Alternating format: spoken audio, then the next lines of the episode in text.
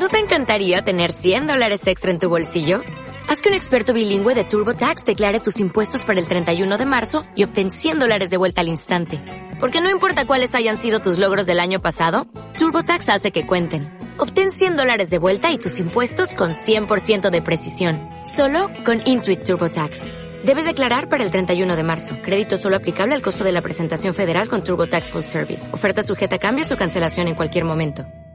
¿Qué tal amigos? Bienvenidos a Bemanía. El precio de Cardano está a punto de explotar, así que en este video quiero compartirles mis razones tanto fundamentales como técnicas, pero sobre todo de las últimas noticias que salieron ayer sobre este proyecto, de por qué pienso que el precio de Cardano, mucha atención, podría llegar al menos a los 9 dólares en el 2021. Yo sé que hay muchas personas interesadas en este proyecto, pero también hay otras que tienen como ciertas dudas porque pues las he estado recibiendo tanto en el grupo de Telegram como en mis videos, así que este es uno de esos videos que deberían compartir con todos sus amigos y familiares, pero sobre todo recuerden como siempre regalarnos un like, compartirlo con todos tus amigos y suscribirte a nuestro canal para que recibas de primera mano todo el contenido de Invemanía. Comencemos.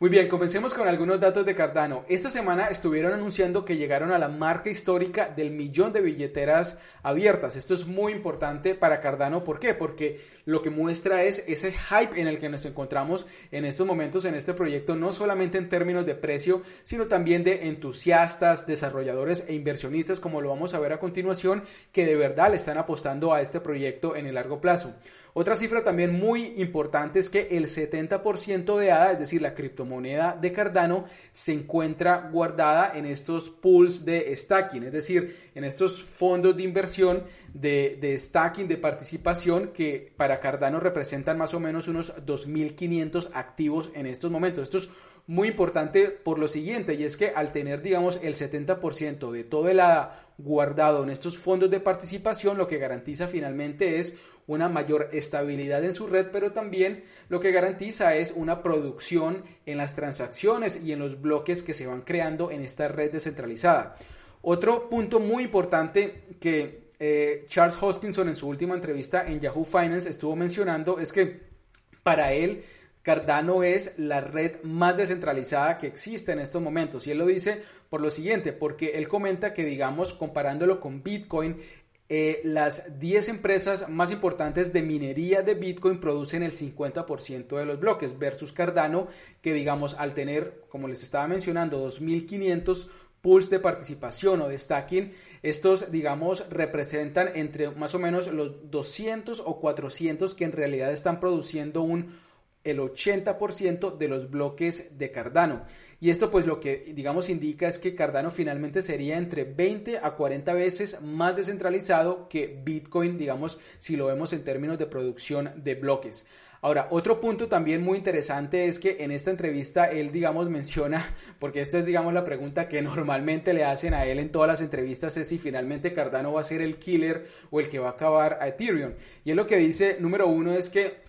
él piensa que, eh, que, Ethereum pues finalmente se va a matar a sí mismo, porque él dice, si ya están creando Ethereum 2.0, pues eso significa que están acabando con Ethereum 1.0. Y el contrario, a verlo como un killer, digamos, de Ethereum, lo que él dice es, nosotros podemos ser una alternativa diferente que luego también se puede integrar con muchas de las cosas que se puedan desarrollar con Ethereum en el crecimiento que vaya teniendo. Él hace como una analogía, por ejemplo, entre... Eh,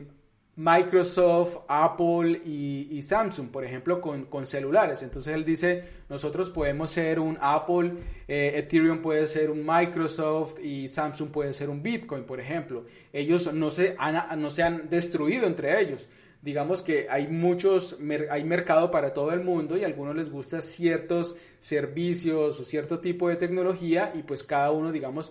va a ir encontrando un segmento en el mercado. Esto me parece muy interesante porque de hecho ahí también se estaba mencionando cómo, lo vamos a ver a continuación,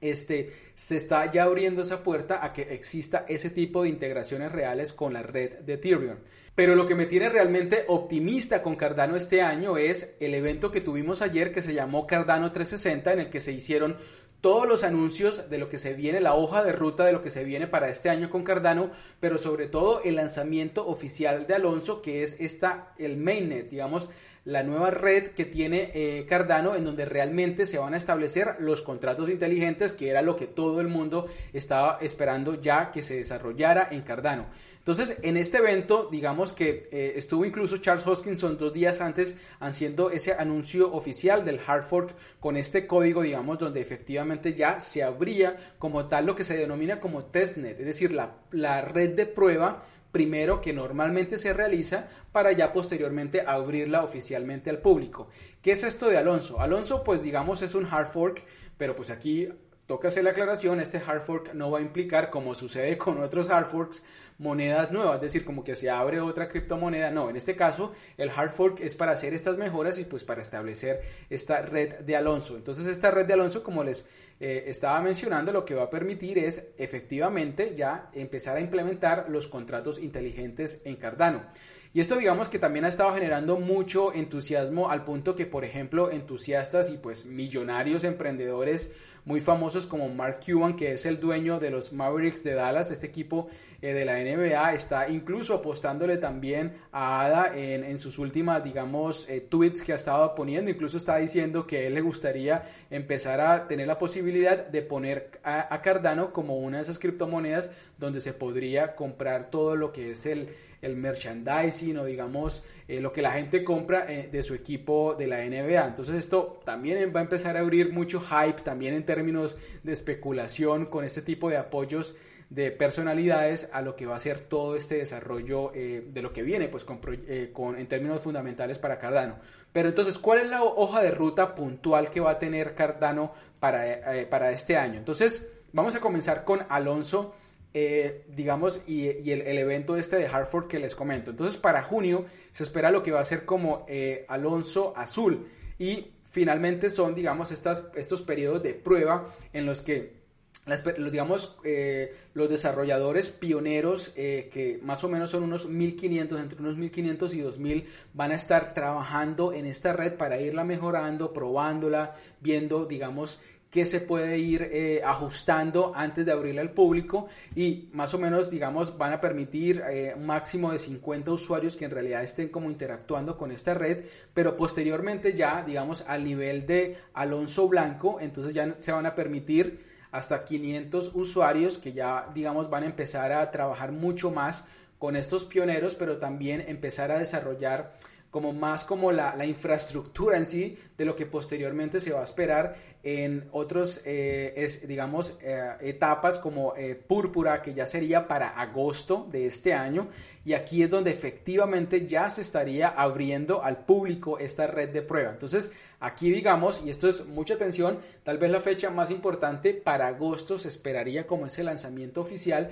de lo que sería como tal la red de Alonso, donde se van a empezar ahí sí ya a implementar los contratos inteligentes de Cardano y pues muchas dApps, muchos proyectos descentralizados, obviamente van a querer formar parte de este proyecto. Posteriormente van a venir, por ejemplo, el Alonso Rojo, el Alonso eh, Blanco, más o menos para mediados de septiembre, pero ya estos son como muy ajustes, digamos, que vayan surgiendo en camino a, a lo que ya es esa red abierta, porque claramente, como les digo, el punto, la fecha clave aquí para los que quieran obviamente invertir en Cardano es hacerlo antes de agosto, porque como saben ustedes, por mero hype, por mero eh, eh, especulación, cuando se hacen este tipo de lanzamientos, eso genera pues fluctuaciones en el precio, eh, digamos, al alza. Otro de los anuncios muy importantes que se estuvieron haciendo en Cardano 360 es esta interfase que se llama Marlow, en la que, digamos, permite muy fácilmente poder desarrollar contratos inteligentes y programar en esta red descentralizada. Recordemos que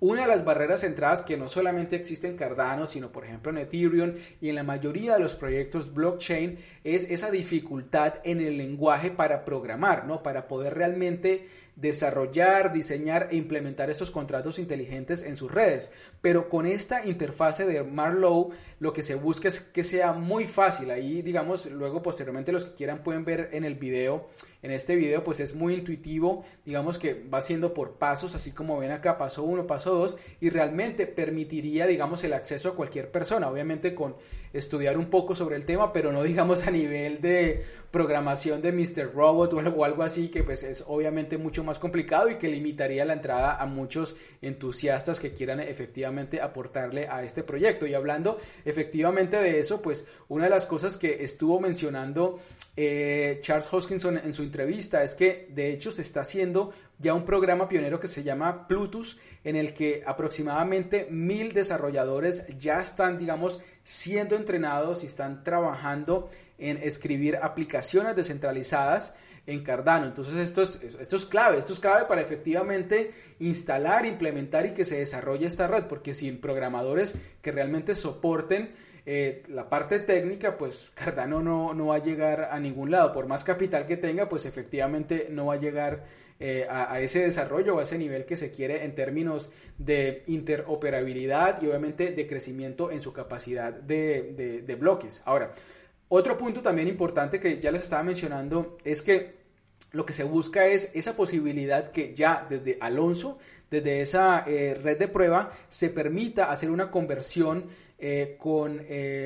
digamos, eh, con Ethereum, es decir, con la criptomoneda RC20. Entonces, que se pueda efectivamente hacer ya conversiones fáciles en estas dos redes. Yo la verdad no estoy viendo, digamos, con esta posibilidad que pues ya va a haber una estampida enorme de proyectos que van a pasar de Ethereum a Cardano. Yo no creo eso porque pues finalmente Ethereum es obviamente el papá en este sentido, digamos, de, de, de, eh, redes eh, de contratos inteligentes, de, redes descentralizadas y es muy difícil pues, que todo el mundo se vaya a Cardano. No lo creo así como, digamos, tampoco con Binance. Pero lo que sí creo es que permite esa posibilidad mucho más fácil de interactuar. De, ser, de hacer esa interoperabilidad que les mencionaba entre redes, porque lo que se busca es que, como les digo, finalmente que todas estas redes puedan eh, confluir. Es muy fácil, digamos, en Cardano, en Polkadot, incluso en Binance, que entre ellas se puedan integrar y puedan operar, pero no veo mucho que pueda eh, existir eso con Ethereum. Entonces, a través de estas iniciativas, pues como que puede ya ser como esos esas primeras semillas, esos primeros pasos para que efectivamente eso pueda realizarse. Otro punto muy importante en términos fundamentales es que, claro, con todo este hype, este entusiasmo, con todos estos anuncios de Cardano, pues cada vez más el dinero institucional quiere entrar a Cardano. Hemos estado viendo cómo hasta este año 24 mil millones eh, de dólares han estado entrando eh, a Cardano y comparándolo, por ejemplo, con Bitcoin, solamente 4 mil millones de dólares, aunque, pues, como les estaba mencionando, Ether viene siendo siempre el papá, pues, en este sentido y está, pues, eh, eh, liderando esto con 924 mil millones de dólares de todo este dinero institucional que están trabajando más bien como en el desarrollo. De aplicaciones, de negocios, de este tipo de cosas, más como de la especulación de simplemente comprar una criptomoneda. Pero si lo comparamos, por ejemplo, con Polkadot, pues claramente eh, Cardano está recibiendo mucho más, porque efectivamente, digamos, los fondos de Polkadot están más o menos en los 7 mil millones de dólares. Entonces, esto, esto me parece clave porque pues es mucha más gasolina que le está entrando para efectivamente desarrollar todas estas aplicaciones que finalmente le darían el impulso y el tráfico que se necesita para que posteriormente en términos de valoración del precio pues efectivamente pueda tener una reacción positiva. Y otro punto también ya digamos de los fundamentales para terminar que me parece muy importante es que ellos van a estar desarrollando con esta plataforma que se llama DeFi lo que sería digamos para Cardano un Uniswap o un eh, PancakeSwap eh, de Binance. Entonces, este sería, digamos, lo que sería esa versión ¿no? de Uniswap eh, de Ethereum, pero en este caso pues sería para, para eh, Cardano. Y es que lo que se busca es ser una DEX, es decir, una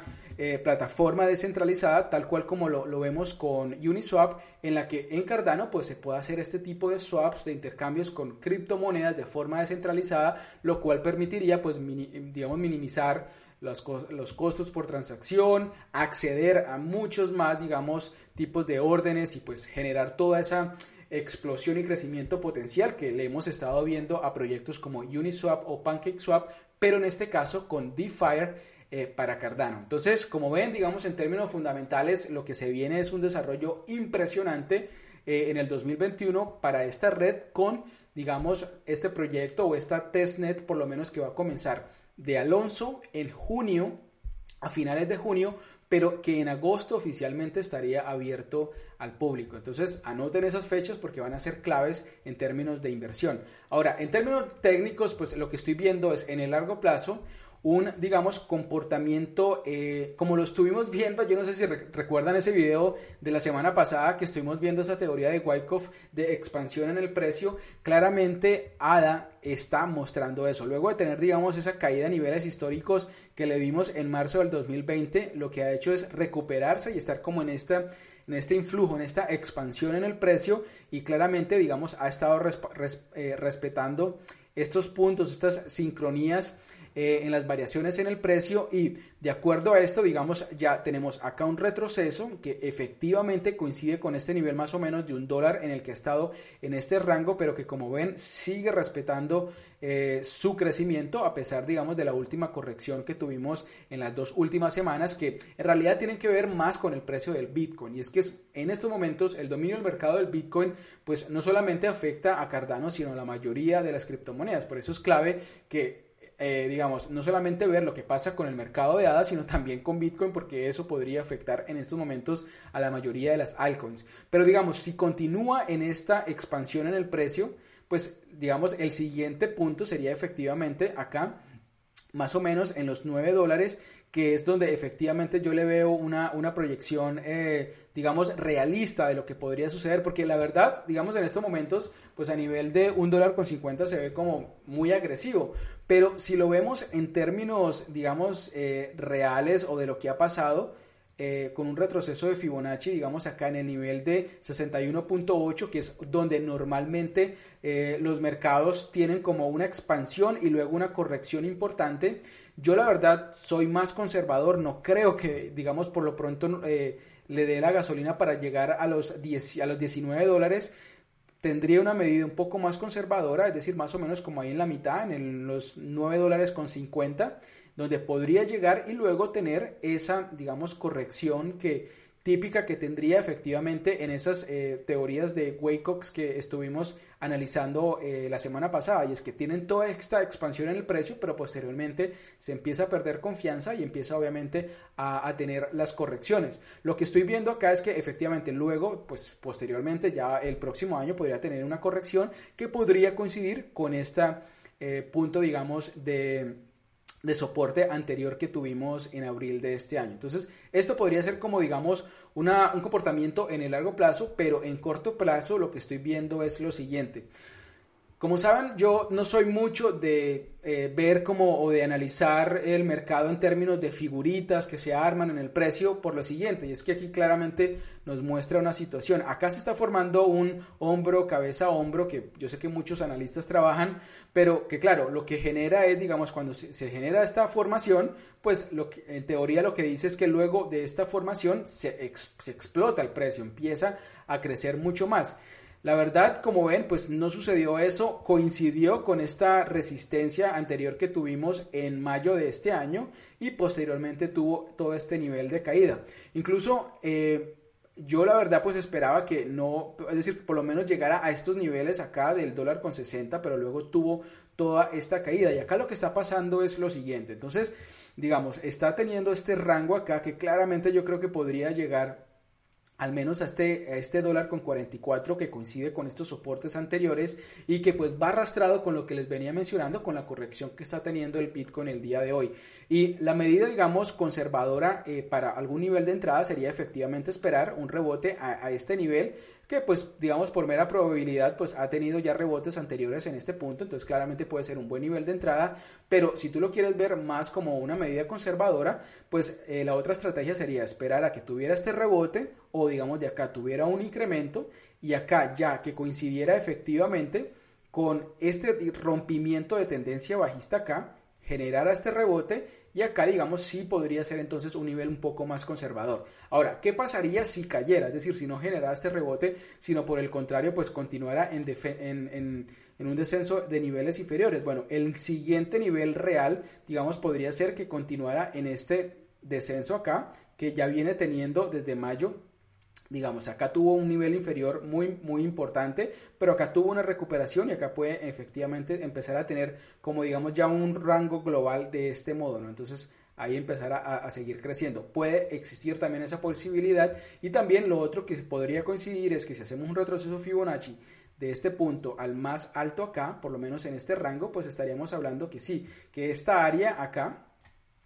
eh, de 61.8 normalmente pues son buenos niveles de compra porque generan rebotes en el largo plazo. Entonces, esos son, digamos, los escenarios que estoy viendo en estos momentos y como les estoy diciendo, es importante y clave por el dominio del mercado del Bitcoin que también lo vayan analizando en términos de Bitcoin porque también, como ves acá, puede generar algún patrón o, digamos acá puede empezar a generar unos rangos interesantes que en estos puntos pues también podría generar buenos niveles de entrada, sobre todo porque todavía no ha llegado a los niveles récords que hemos estado viendo de los 8.839 satoshis. Entonces todavía le falta todo este espacio de crecimiento en el largo plazo que con todos estos desarrollos y anuncios que les estaba diciendo que van a suceder en junio, julio, agosto de este año, pues muy claramente van a ser que ADA se mueva más rápido que Bitcoin en términos proporcionales. Muy bien amigos, esto es todo lo que tenía para compartirles en este video focalizado y enfocado en Cardano. Espero como siempre que haya sido de mucha utilidad.